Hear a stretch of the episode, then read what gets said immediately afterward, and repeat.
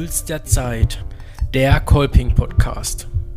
Präsentiert von der Kolpingsfamilie Elzach. Es ist der erste Montag im Monat. Es ist Zeit für eine neue Folge von Puls der Zeit, der Kolping Podcast. Und wir sind jetzt mittlerweile bei der achten Folge angelangt. Es ist Februar 2021. Ich hoffe, ihr seid gut ins neue Jahr gekommen. So viel hat sich ja nicht verändert zum alten Jahr. Und wir befassen uns in dieser Folge mit einem sehr aktuellen Thema, und zwar ein sehr aktuelles Thema für die katholische Kirche. Denn seit 2019 hat sie sich auf einen synodalen Weg begeben. Und um was es da geht und was das für uns bedeutet, wird uns Lukas Nusser erzählen, der heute bei mir hier am Tisch sitzt in Mannheim. Wir wohnen beide zusammen, oder wir wohnen nicht zusammen, aber wir wohnen beide in Mannheim. Und er wird uns heute ein bisschen näher bringen, um was es genau bei diesem synodalen Weg geht. Und damit herzlich willkommen, Lukas. Hallo, Maxi. So, schön, dass du dir Zeit genommen hast und hier im Podcast bist. Genau, synodaler Weg. Vielleicht jetzt nicht für jeden ein gängiger Begriff. Möchtest du uns vielleicht kurz erklären, was hinter diesem Begriff steht? Ja, synodal ist eigentlich ähm, ein Wort, das dafür steht für gemeinsam auf dem Weg, also heißt synodaler Weg eigentlich gemeinsam auf dem Weg Weg. Das ist entsprungen, nachdem die MHG-Studie, die MHG-Studie ist die Missbrauchsstudie in der katholischen Kirche, steht für Mannheim, Heidelberg, Gießen. Das sind die Orte, von denen die WissenschaftlerInnen kamen, die diese Studie durchgeführt haben. Den BischöfInnen in Lingen, der äh, vorgestellt wurde und die BischöfInnen bemerkt haben, hey, ähm, wir haben da ein massives Problem. Wir müssen mal grundsätzlich über unsere Strukturen sprechen, die wir bei uns in der katholischen Kirche haben, die dafür gesorgt haben, dass wir zu diesem, dieser Situation gekommen sind und diese Situation begünstigt haben. Und äh, nach dieser Studie haben die Bischöfe das ZDK zum Gespräch eingeladen. Das ZDK ist das Zentralkomitee Deutscher Katholiken in Deutschland, ähm, in dem die Räte vertreten sind, aber auch ähm, Einzelpersönlichkeiten, PolitikerInnen und äh, auch die Verbände. Und dort haben die zusammen sich äh, das Konzept des synodalen Weges ausgedacht, das dann im Dezember 2019 eröffnet wurde und im Januar 2020 die erste Synodalversammlung hatte. Gut, ähm, das hört sich ja alles ganz spannend an, aber wie du bist jetzt mittlerweile Student in Mannheim, du bist Jurastudent und bist KG-Diözesanleiter. Wie kommst du zu dem Ganzen jetzt? Ja, ähm, die katholische Kirche ist alt und äh, das äh, nicht nur äh, insgesamt als Institution, sondern äh, auch äh, viele Menschen, die in der Kirche Funktionen haben, sind alt. Und äh, deshalb hat der BDKJ, der Bund Deutscher Katholischer Jugend, nachdem der, die Bischofskonferenz auf das ZDK zugekommen ist, die Forderung gestellt, ein Drittel der Leute, die in dieser Synodalversammlung sind, sollen unter 30 sein, denn ein Drittel der Katholiken in Deutschland sind unter 30 mit der Forderung sind sie in den Wahlkampf gegangen, wenn man das so sagen kann. Das haben sie leider nicht bekommen, aber sie haben, äh, hatten durchgesetzt, dass 15 Plätze in dieser Synodalversammlung besetzt werden mit Menschen, die unter 30 sind. Und dann gab es einen offenen Bewerbungsprozess. Äh, und ich wurde angesprochen von unserer Bundesleiterin der JU, äh, die gefragt hat, hey Lukas, ähm, hättest du nicht Bock, dich darauf zu bewerben? Vielleicht wird es ja was. Und ähm, es gab ein riesen Echo auf die Möglichkeit, sich daraus zu bewerben. Ähm, Menschen unterschiedlichster Herkünfte in der Jugendarbeit haben sich darauf beworben. Ähm, wir sind unter uns 15, glaube ich, sechs Leute mit Verbandshintergrund. Andere Menschen haben lediglich äh, einen Hintergrund, weil sie äh, katholischen Hintergrund oder Engagementpunkt, weil sie zum Beispiel in der katholischen Hochschulgemeinde sind, weil sie im Cusanuswerk sind, weil sie bei sich in der Gemeinde ministrieren. Das sind alles auch ähm, Hintergründe unserer jungen Menschen. Wir sind 15 Menschen, die U30 sind und diese Solidarversammlung mit dabei sind. Schön, und ich habe einen bekommen. Schön, dass doch so viel sind in der katholischen Kirche. Ähm, und wer sind die anderen? Beziehungsweise wie viele Mitglieder sind es denn insgesamt, dass man sich ein Bild machen kann, ob 15 jetzt viel sind an jungen Leuten oder eher wenig? Also 15 ist, glaube ich, eher wenig. Mhm. Ähm, die Synodalversammlung, also dieses große mhm. Gremium, das den synodalen Weg eigentlich tragen soll und äh, beschließen soll, was da passiert, in dem Sinne 100, äh, 230 Leute. Okay. Da sind 15 nicht so viel, aber ich glaube, wir senken den Schnitt um einiges. Ähm, von den äh, 230 sind 108 Leute ähm, geistlich. Mhm. Das sind alle Bischöfe dabei, ähm, die es in Deutschland gibt. Also nicht nur die Diözesanbischöfe in unseren Bistümern, sondern eben auch alle Weihbischöfe, die es irgendwo in den Bistümern noch gibt. Nicht um Weihbischöfe abzuwerten oder so, aber äh, es möchte wirklich jeder mitreden, zumindest ähm, sitzen alle mit dabei. Okay. Und dann gibt es einmal die Geistlichen, die du gerade gesagt hast, die Bischöfe, und dann besteht diese Synodalkonferenzen auch noch aus Laien. Zum Beispiel jetzt die Jugend und Versvertretung gibt es noch? Genau, also wir haben zum einen äh, diese 15 Plätze für junge Menschen, ähm, die wurden vom ZTK berufen nach einer Auswahl, die der BDKJ getroffen hat, der BDKJ-Hauptausschuss. Ähm, es gab also ein halbweg transparentes und offenes Verfahren. Ähm, aber kein basisdemokratisches. Ich glaube, das muss man dazu sagen. Ähm, dann sitzen in dieser Synodalversammlung auch noch aus jedem Bistum ein Priester, aus jedem Bistum ein Diakon, aus jedem Bistum eine, genau, wir wollten zu Laien kommen, äh, zu Laieninnen, aus jedem Bistum natürlich auch noch äh, eine Vertreterin dieser Diözesanräte, also die ganzen Pfarrgemeinderäte, Gemeinderäte, ähm, wählen ja, den Dekanatsrat und die wählen wiederum den Diözesanrat. Und äh, so sind auch aus jedem Bistum Laien über diese Schiene vertreten und die Verbände haben wieder Menschen zugewählt, genauso viele BischöfInnen, wie es gibt, äh, gibt es auch Vertreter vom ZDK. Und so ist die Solidarversammlung ziemlich bunt. Also es gibt eine große Vielfalt, sowohl unter ähm, konservativen Menschen als auch an ähm, progressiven Menschen. Es gibt äh, Menschen, die voll im Berufsleben stehen, äh, die grade, äh, es gibt Menschen, die gerade Kinder bekommen haben, es gibt Menschen, die äh, im Ruhestand sind. Es gibt WissenschaftlerInnen, äh, ProfessorInnen, die an Unis Theologie lehren, aber auch äh, Menschen wie mich, die noch studieren. Also versucht damit die Kirche so ein bisschen die Basis ähm, zu erreichen mit dem Ganzen. Also ich sage jetzt mal so der Otto Normalbürger, der, wie du gesagt hast, entweder Familie hat, studiert, schon in Rente ist, um ja. so ein bisschen ein Schnitt, Schnittbild aus der Bevölkerung. Ich glaube, man hat versucht, ähm, die katholische Bevölkerung dort abzubilden. Mhm. Wie weit das auch verteilungsmäßig gelungen ist, äh, bin ich kritisch. Ich glaube ähm, nicht, dass 50 Prozent der KatholikInnen Geistliche sind in Deutschland. Ähm, 50 Prozent natürlich klar, klar überschlagen. Ähm, aber auch zum Beispiel Ordensfrauen sind total unterrepräsentiert. Mhm zählen ja nicht zu den Geistlichen, ähm, genau, aber ähm, sind total unterrepräsentiert in diesem Gremium. Und auch zum Beispiel, ähm, es gibt ja Gemeinden ähm, mit anderen Sprachen, also die spanische, kroatische Gemeinde oder sowas in verschiedenen Orten, die sind leider auch ähm, ziemlich unterrepräsentiert. Aber das ist jetzt nur für Deutschland, oder?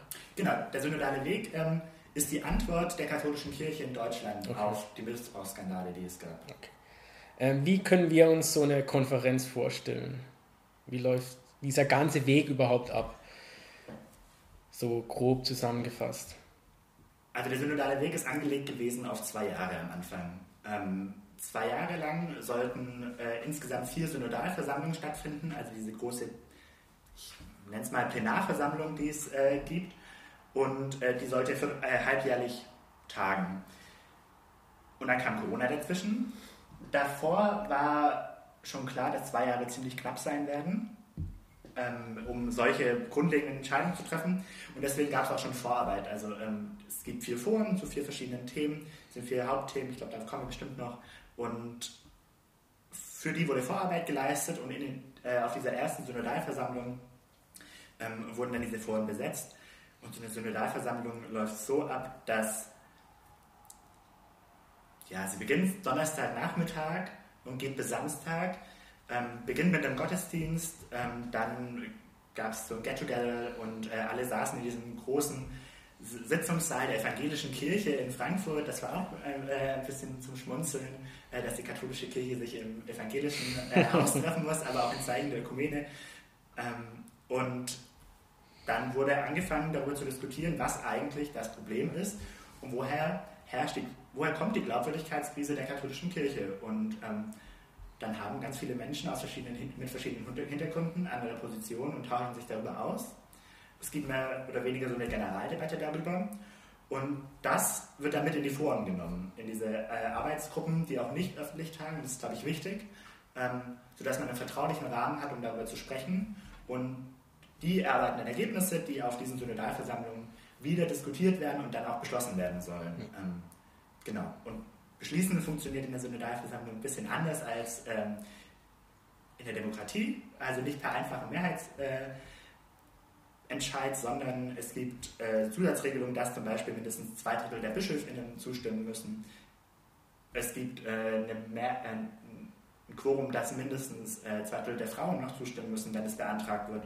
Und ähm, so gibt es für alles, was beschlossen werden soll, Hürden, ähm, die aber auch sinnvoll sind. Zum Beispiel ist es so, dass äh, was der synodale Weg beschließt, nicht verbindlich ist. Also wir können da uns das Blaue vom Himmel versprechen und beschließen, jeder Diözesanbischof muss es nachher umsetzen. Also ähm, egal, was der synodale Weg sagt, das hat überhaupt, überhaupt keine Jurisdiktionsgewalt, also das wird nicht einfach umgesetzt. Es ist nicht bindend quasi. Für überhaupt nicht bindend, genau. Sondern Kirche. entweder die Bischofskonferenz muss es umsetzen in Deutschland, äh, weil sie die Kompetenz dazu hat, oder äh, der Diözesanbischof muss es umsetzen und manche Sachen müssen dann nach Rom geschickt werden und dann sagt da jemand, was die darüber denken. Also letztendlich könnt ihr tolle Sachen beschließen und irgendein Bischof sagt, nee, darauf hat er keine Lust und dann wird es nicht umgesetzt. Genau, im Worst Case äh, kann es auch passieren, dass was in 25 Bistümern umgesetzt wird und ein Bischof ähm, möchte es nicht und dann ist es halt so. Also dann hat äh, 25 Bistümer in Deutschland eine Regelung, weil sie sich darauf geeinigt haben und weil die katholische Kirche der Meinung war, das ist richtig so ähm, und die Synodalversammlung war der Meinung, das ist richtig so und dann kommen die aber doch nicht dahin, weil der Bischof sagt, hm, nö, bei mir nicht. Klingt ja motivierend. Das ist demotivierend, auf jeden Fall. Gut. Und trotzdem, glaube ich, hat der synodale Weg eine Machtfunktion. Es geht ja viel um Macht in diesem synodalen Weg, weil es öffentliches Interesse in begrenztem Maße daran gibt. Also die katholische Kirche ist in der Krise. Ich glaube, man darf nicht vergessen, dass die Bischöfe diesen Prozess wollten. Mhm. Also es war keine Idee ähm, irgendwelcher Laien, die gesagt haben, komm, lass mal äh, Revolution machen und da setzen wir uns erstmal in so einen Raum und reden dann mal darüber, sondern die Bischöfe haben gesagt, hey, wir müssen darüber reden. Hey, wir wollen nicht alleine darüber reden, sondern wir wollen mit euch darüber reden. Weil ihr seid die, die diese Kirche auch repräsentieren im Alltag. Ähm, wir sind die Leute, die, ähm, wenn sie erzählen, dass sie sich in der katholischen Kirche engagieren, ähm, sagen, ja, ich bin in der, ich zum Beispiel KLG aktiv. Wofür steht es denn? Katholische Gemeinde. Aber katholisch ist nicht ganz so schlimm, weil wir sind gar nicht so. Mhm. Also das ist immer der Nebensatz, den ich dazu machen muss. Oder wo ich fühle, als müsste ich dazu machen, weil die Menschen mich sonst nicht verstehen würden. Ja, ich kenne das auch. Also ich war ja auch in der Jugendarbeit aktiv. Da war immer, wenn man gesagt hat, man äh, arbeitet ehrenamtlich für die Kirche, dann war immer bei Extern jetzt zum Beispiel, jetzt, wenn man hier nach Mannheim gekommen ist und das irgendwelchen erzählt hat, dann war die Reaktion meistens nicht so cool. Ja. Aber ich glaube, die Kirche wäre gut beraten, wenn sie ähm, sich diesen Beschlüssen oder diesen, diese Ideen von der Synodalkonferenz auch annehmen würde, denn ähm, Zahlen sind zwar nicht alles, aber die Zahlen sprechen dafür, dass die Kirche was machen muss. Und da kommen wir auch schon zur Vision und Mission des synodalen Wegs. Also du hast ja schon ähm, am Anfang erklärt, es ging los durch diese Missbrauchskandale, ähm, durch diese Unglaubwürdigkeit der Kirche und diesem schlechten Licht, das sie ähm, dadurch gerückt ist. Also versucht man dadurch mh, aus der Vergangenheit, äh, aus dem Ganzen, was passiert ist, äh, für die Zukunft zu lernen. Also man möchte ja mit dem Ganzen die Kirche, ich würde mal sagen, zukunftsfähig machen.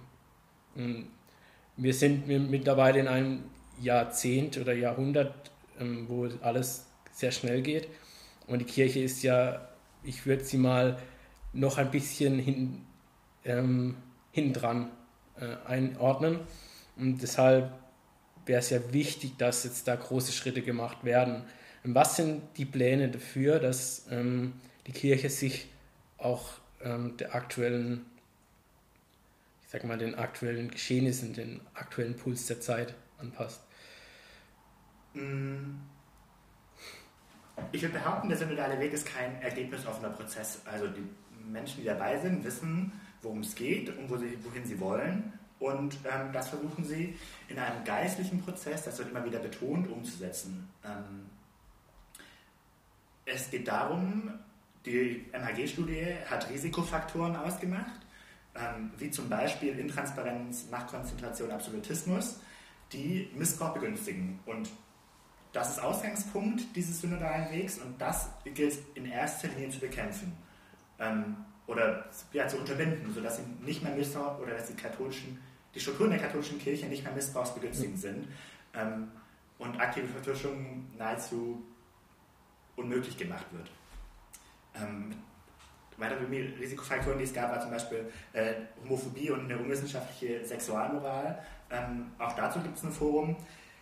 Schade ist, was teilweise aus diesen Risikofaktoren gemacht wurde. Ähm, in diesem, dieses Forum zum Beispiel zum Thema Macht hat es dann auf den Namen Macht- und Gewaltenteilung, äh, gemeinsame Teilhabe und Teilnahme am Sendungsauftrag.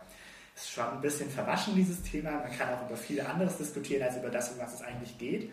Und es ist, glaube ich, auch eine Herausforderung, immer wieder dahin zu, zurückzukommen, woher der synodale Weg kommt und äh, diese Themen auch anzugehen und strukturell äh, zu verändern, aus dem Glauben heraus. Ähm, weil es geht nicht darum, die Kirche grundlegend lediglich zu demokratisieren, das würde nichts bringen, sondern es geht auch darum, äh, das aus der richtigen Überzeugung herzumachen.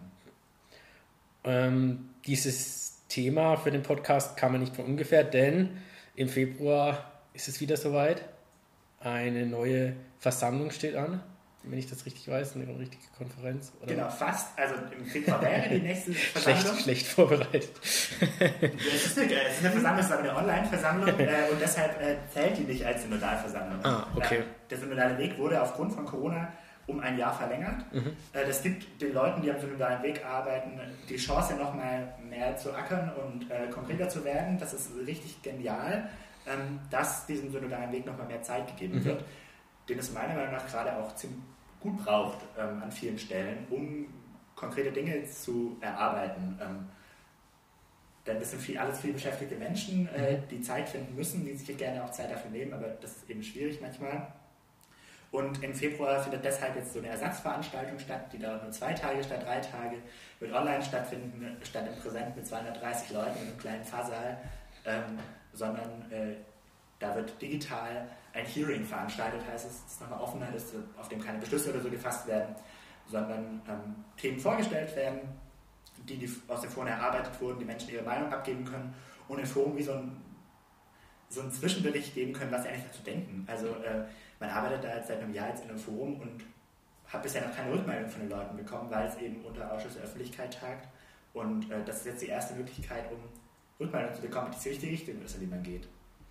Du bist ja Teil des, des Ganzen und kannst uns da Einblicke geben, wie es da momentan läuft. Was ist aktuell der Stand der Dinge? Aktuell ist der Stand der Dinge äh, super unterschiedlich. Okay. Also es gibt ähm, Foren, die legen jetzt nächste Woche knapp 40, 50 Seiten vor, die man dann mal kurz in einer halben Stunde Aussprache besprechen soll und ähm, dann geht es Uns gibt aber auch Foren, die legen eine halbe Seite vor, die fragen, sind das hier überhaupt die richtigen Themen, die wir diskutieren sollen. Mhm. Ähm, das schafft eine gewisse Frustration. Ich bin im Forum Macht. Ähm, wir sind die, die knapp 44 Seiten als Grundlagentext vorlegen, plus äh, unsere Handlungstexte, ähm, also konkrete Ideen, was man verändern soll. Und Grundlagentext schafft so die Basis dessen, worauf wir uns eigentlich beziehen. Ähm, und dann gibt es das Priesterforum, die haben jetzt eine Gliederungen vorgelegt für ihre Texte, ähm, die man auch kritisch beäugen kann. Also da steht zum Beispiel, dass man, das Forum heißt priesterliche Existenz heute und in der Gliederung steht zum Beispiel, äh, dass man einen deutlicheren Auftrag braucht, einen deutlicheren, und alles soll einfach nur deutlicher gemacht sein. Das suggeriert ein bisschen das Bild, dass alles, wie es ist, ja passt, nur noch klarer gemacht werden muss. Und das kann es ja irgendwie nicht sein, ähm, weil dann wären wir nicht da, wo wir gerade sind, wenn es einfach nur darum geht, es deutlicher zu machen, sondern es geht um eine grundlegende Veränderung, um eine grundlegende Haltungsänderung. Erinnert mich ein bisschen wie an Gruppenarbeit in der Schule oder im Studium. Manche sind schon fertig und die anderen haben gerade mal die Gliederung. Ja, aber genau, genau so ist es. Und ähm, ich merke auch, dass es, diese, dass es für Kirche neu ist, demokratisiert zu werden. Also in der ersten Solidarversammlung haben wir mehr als einen halben Tag über die Geschäftsordnung gesprochen, also darüber gesprochen, wie wir eigentlich miteinander reden wollen. Und es, es ging drunter und drüber, in den Medien wurde es total zerrissen. Und ich habe es aber total gefeiert, weil ich gesagt habe, hey, Kirche ist gerade dabei, ein Stück weit demokratisierter zu werden. Das und ist doch richtig nice. Das wird mal diskutiert. Lasst uns doch dafür Zeit genau. nehmen. Also gebt der Kirche doch die Zeit, wenn sie die gerade braucht, ähm, um dahin zu kommen, sodass wir nachher auf einer Grundlage zusammenarbeiten können, die wir selbst beschlossen haben und gesagt haben, hey, so wollen wir zusammenarbeiten. Und ähm, lassen wir das Nachgefälle umdrehen und wir reden darüber, wie wir zusammen miteinander reden und lassen uns nicht diktieren, wie wir miteinander ja. zu reden haben. Und ja, genau, deshalb würde ich den, den Vergleich der, der Gruppenarbeit zustimmen und da geht es eben auch um Selbstorganisation. Die eine Gruppe hat es halt besser drauf, sich selbst zu organisieren, die andere muss es halt noch lernen und äh, ja, dem Lernprozess muss man vielleicht auch Zeit geben. Ja, vielleicht schaffen es alle dann bis zur Abgabe. Das ist das große Ziel. Ja. Ähm, was sind deine Erwartungen an diese Online-Versammlung? Hast du überhaupt welche? Ich erwarte, dass konkrete Schritte in die Richtung gegangen werden, festzulegen, wohin der synodale Weg gehen soll. Also, dass die Foren, die bisher gearbeitet haben, entweder darin bestärkt werden, was sie bisher getan werden, sodass sie weiterarbeiten können, oder aber, dass sie in die andere Richtung geschickt werden. Also zum Beispiel das Priesterforum, dass man dem sagt, hey, ähm, ist ja cool, dass ihr jetzt eine Gliederung habt, aber äh, so nicht. Das und das ist cool, das ist nicht cool und ähm, damit können wir mitgehen, mit dem Rest können wir nicht mitgehen. Äh, und da erwarte ich, dass, dass klare Entscheidungen getroffen oder klare Aussprachen getroffen werden, in welche Richtung der synodale Weg weitergehen soll und dass es weitergehen soll. Ähm, und man diesen Prozess nicht einfach irgendwie im luftleeren Raum verschwinden lässt. Und ich glaube, darüber ist auch diese Versammlung wichtig, dass das stattfindet und die nicht einfach ausfällt ähm, und wir uns erst nach eineinhalb Jahren wieder treffen, wenn alle irgendwie ein bisschen was gemacht haben. Und welche Erwartungen können wir haben an euch als Mitglieder der Kirche, als Christinnen und Christen? Nicht ich zu hohe? ich weiß nicht. Ich habe hohe Erwartungen an den synodalen Weg gehabt. Okay. Die werden immer mal wieder getrübt. Ja. Äh, weil man eben äh, wieder zurück auf den Boden der Tatsachen geholt hat, äh, wird, weil man erfährt, dass man eben doch nur ein kleines Rad ist und dass die Macht doch auch nicht bei mir liegt. Mhm. Ähm, und es ist gut so, dass sie nicht alleine bei mir liegt, das möchte ich unterstreichen, aber sie liegt eben bei ein paar Personen ähm, und mit denen ich wollen, dann funktioniert es nicht. Okay. Und ich würde aber trotzdem sagen, dass man die Erwartung haben darf, dass die Menschen, die dabei dabei sind, alles geben. Und das motiviert mich total zu sehen, wie viele Menschen da dabei sind, die voller Energie Herzblut in die katholische Kirche stecken, weil sie davon überzeugt sind, dass es das Richtige ist und ähm, dass man Dinge verändern kann. Und noch glaube ich das auch. Und äh, ich glaube, die Erwartung darf man an den synodalen Weg haben, dass er etwas bewirken wird. Und ich hoffe, dass es nicht wie bei der Würzburger Synode oder dem Dialogprozess 2010, die Älteren werden sich erinnern, das waren so ähnliche Formate wie der synodale Weg, ähm, nach einem Buch rauskommen, das war's, sondern das soll wirklich nachhaltig was verändern. Dann bin ich mal gespannt, was noch so alles an Ergebnissen durchsickert. Man kann das ja auch verfolgen online. Genau, also die Synodalversammlungen werden live äh, übertragen, auch die Online-Konferenz wird live mhm. übertragen ähm, synodalerweg.de oder so. Da kann man sich damit einschalten und ähm, einfach mal zuhören, was wir da so tun. Ich bin gespannt, wie das wird, äh, digital. Doch auch aufgrund der Altersstruktur bin ich gespannt, inwieweit digital gut funktioniert. Hm. Ähm, vielleicht ist es aber auch ein Heimvorteil für junge Menschen. Ähm, das kann sein. Ähm, das Ganze wurde ja in Deutschland, wie du gesagt hast, ins Leben gerufen, auch von den deutschen Bischöfen aus, also die Kirche steht dahinter. Ähm, wie sehen so die Reaktionen aus? Also ich sage jetzt mal, die deutschen äh, Bischöfe, Priester sollten ja eigentlich hinter dem Ganzen stehen. Kam da schon Kritik von Einzelnen? Ja, zum Beispiel von der Pius-Bruderschaft kam Kritik, grundlegende Kritik daran. Ähm, es gibt immer wieder die Kritik, dass man die Kirche nicht einfach demokratisieren kann. Die Kirche ist kein Parlament. Ähm, das ist alles nicht geistlich genug. Naja, ich glaube, dass unsere Abstimmungen und Wahlen so auch geistlich sein können. Ähm, es geht einfach um eine Grundhaltung, die die Menschen tragen, wenn sie in Diskussionen, Abstimmungen und Wahlen gehen, dass ich unvoreingenommen reingehe, dass ich immer der Überzeugung bin, dass ich vom anderen was lernen kann. Ähm, und ich glaube, darum geht es die meisten Bischöfe äh, stehen, glaube ich, geschlossen dahinter. Es gibt Ausreißer, es gibt welche, bei denen ich das Gefühl habe, sie möchten diesen synodalen Weg sabotieren. Ähm, ich fand es zum Beispiel Unding, Unding, dass Kardinal Wölki noch während die Synodalversammlung lief, ein Interview gegeben hat, bei dem er gesagt hat, dass es der größte Ausdruck von, äh, dass, es wie ein protestantisches Kirchenparlament ist und äh, jegliche Legitimität in der katholischen Kirche verloren hat. Wo er nicht mal den Schluss der Debatte mitbekommen hat, wo er einfach rausgeht, sich dessen entzieht und sich erlaubt, ähm, schon voreiligen Schlussstrich zu ziehen. Ähm, finde ich ein Unding. Die Präsidenten äh, des Synodalen Wegs sind nachher in die Pressekonferenz gekommen, hatten das Interview noch nicht mehr gelesen, durfte das nachher wieder gerade liegen. Ähm, ich bin dankbar für Bischof Urbeck, der danach gesagt hat, hey, das ist der größte Ausdruck von Katholizität, den er da erlebt hat. Ähm, genau, äh, deshalb gibt es beides. Ähm, und aus Rom, da gab es einen Brief vom Papst, äh, der Brief an das pilgernde Volk Gottes in Deutschland. Hast du bestimmt gelesen? Vielleicht dann nicht. Äh, ich habe ihn nicht ganz gelesen, muss ich tatsächlich sagen. Äh, ich habe viele Zusammenfassungen und Artikel darüber durchgelesen, weil ich den Brief tatsächlich auch nicht verstehe. Ähm, wo die KritikerInnen sagen, hey, der, äh, der, Papst hat Angst, was wir da tun, und die BefürworterInnen aber sagen, hey, der Papst spricht uns da Mut zu und sagt, wir sollen weitergehen, sollen die Weltkirche nicht aus dem Auge behalten, nicht aus dem Auge verlieren. Ähm, ich glaube, das tun wir. Also auch wir sind Weltkirche. Wir können ja nicht sagen, dass alle anderen Weltkirche sind, aber wir nicht, sondern wir sind genauso Teil davon.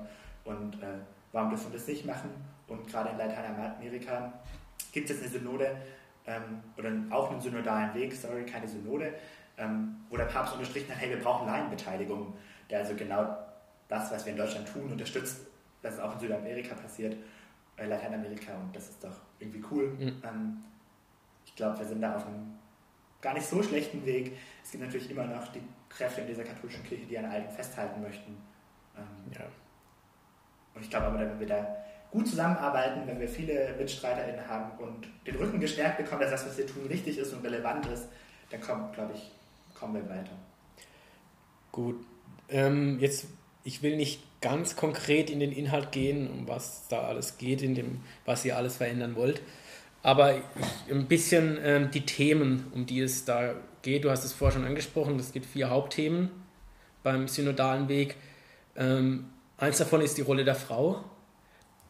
Den würde ich ähm, nicht, weil er nicht wichtig ist, sondern einfach, weil wir schon in der dritten Folge von Puls der Zeit mit einer Vertreterin, mit Gabi Schmidhuber von Maria 2.0 darüber geredet haben. Da haben wir auch kurz über den synodalen Weg geredet und Wen es interessiert, kann gerne in die dritte Folge mal reinschalten ähm, zu Maria 2.0 und was die Frauen in der Kirche und die Macht oder die Rolle der Frau in der Kirche, da geht es darum. Andere Punkte äh, sind zum Beispiel, wie du gesagt hast, das Machtverhältnis in der Kirche, dann auch die Rolle des Priesters mhm. und die Vielfalt bzw. Gleichberechtigung. Genau, das Forum ist ja witzig. Also das, ähm, es geht ja eigentlich um Homophobie und eine unwissenschaftliche Sexualmoral ähm, gemacht wurde daraus, Liebe, nee, Leben in gelingenden Beziehungen, Liebe, Leben in Sexualität und Partnerschaft. Klingt schon fast wie so ein Gedicht. ähm, ich frage mich immer, ob mir die katholische Kirche sagen muss, wie ich eine gelingende Beziehung führe. Ähm, ja, die katholische Kirche hat zu allem ihre Meinung und Katechismus. Ja, vielleicht äh, muss sie sich halt auch darüber Gedanken machen. Ähm, aber vor allem geht es ja darum, dass die Sexualmoral der Kirche ähm, von den wenigsten noch als ein, als ein für ihr Leben relevanter Maßstab genommen wird. Ja, das stimmt. Ähm, und das gilt es zu überarbeiten. Und da gibt es tatsächlich ähm, jetzt eine Diskussion darüber, über kritische Punkte, äh, die zum Beispiel sind, ähm, ist Masturbation okay oder ist es nicht okay? Wie sieht es aus mit ähm, homosexuell liebenden Menschen? Ähm, und wie gehen wir um mit Menschen, die trans oder nicht binär sind in der Kirche? Das sind drei große Knackpunkte, ähm, wo es viel auch um die Würde des Menschen geht, ein ganz anderes Würdeverständnis, was wir haben als junge Menschen. Bei uns geht es meistens in diesem Würdeverständnis um sowas wie Grundrechte und äh, die Menschenrechte.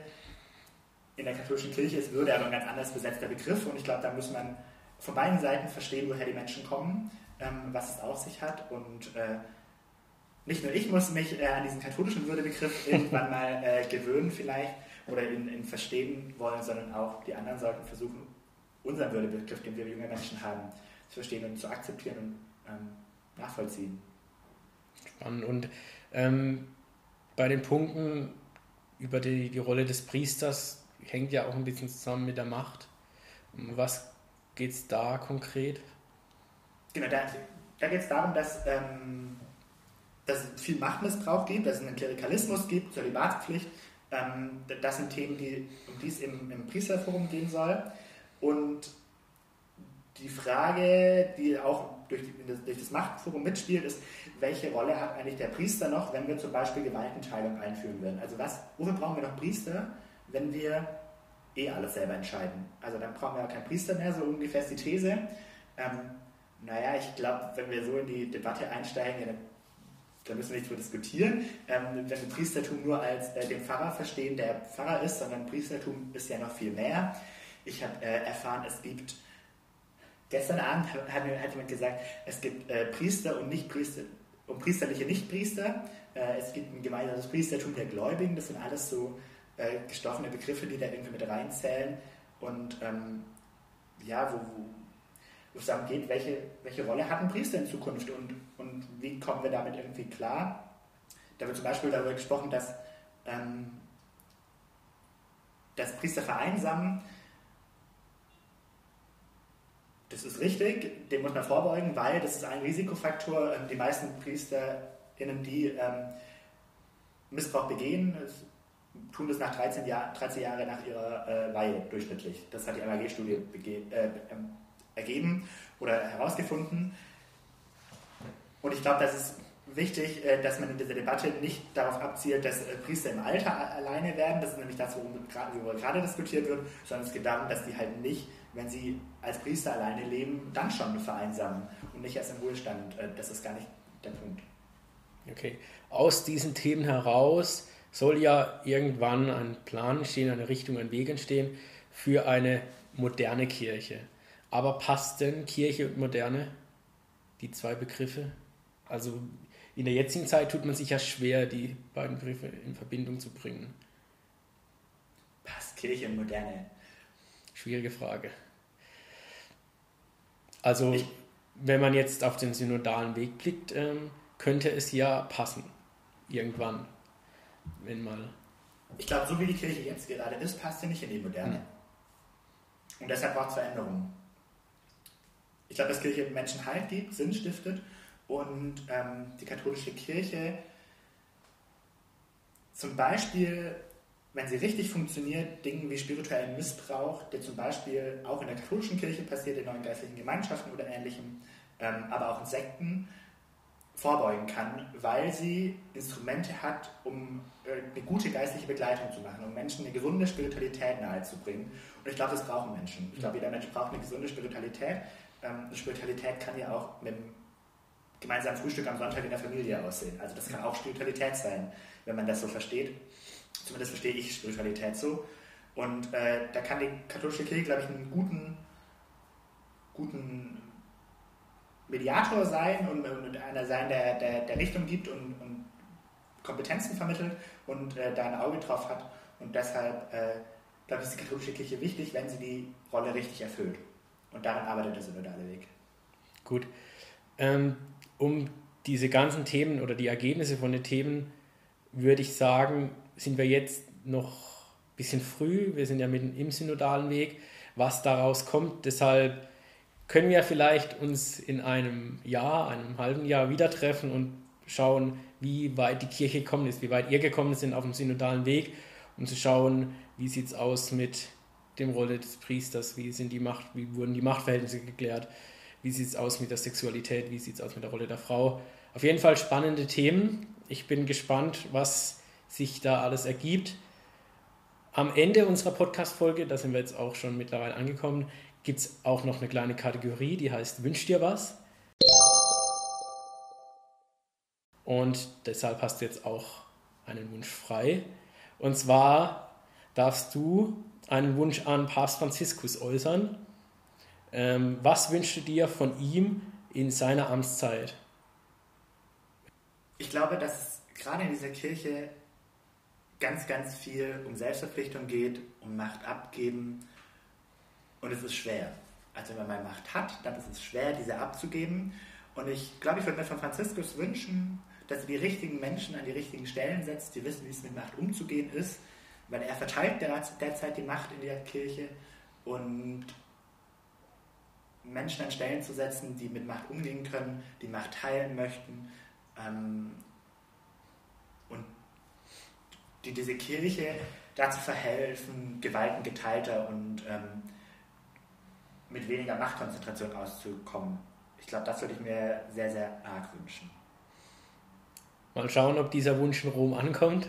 Vielleicht hört er auch den Podcast, wer weiß. Ähm, dann würde ich sagen, beenden wir diese kleine Gesprächsrunde über den synodalen Weg. Wie gesagt, vielleicht kommen wir wieder dazu, eine weitere ähm, kurze Runde zu machen, wie der Stand der Dinge ist. Und damit erstmal vielen Dank dir für vielen deine Dank Zeit.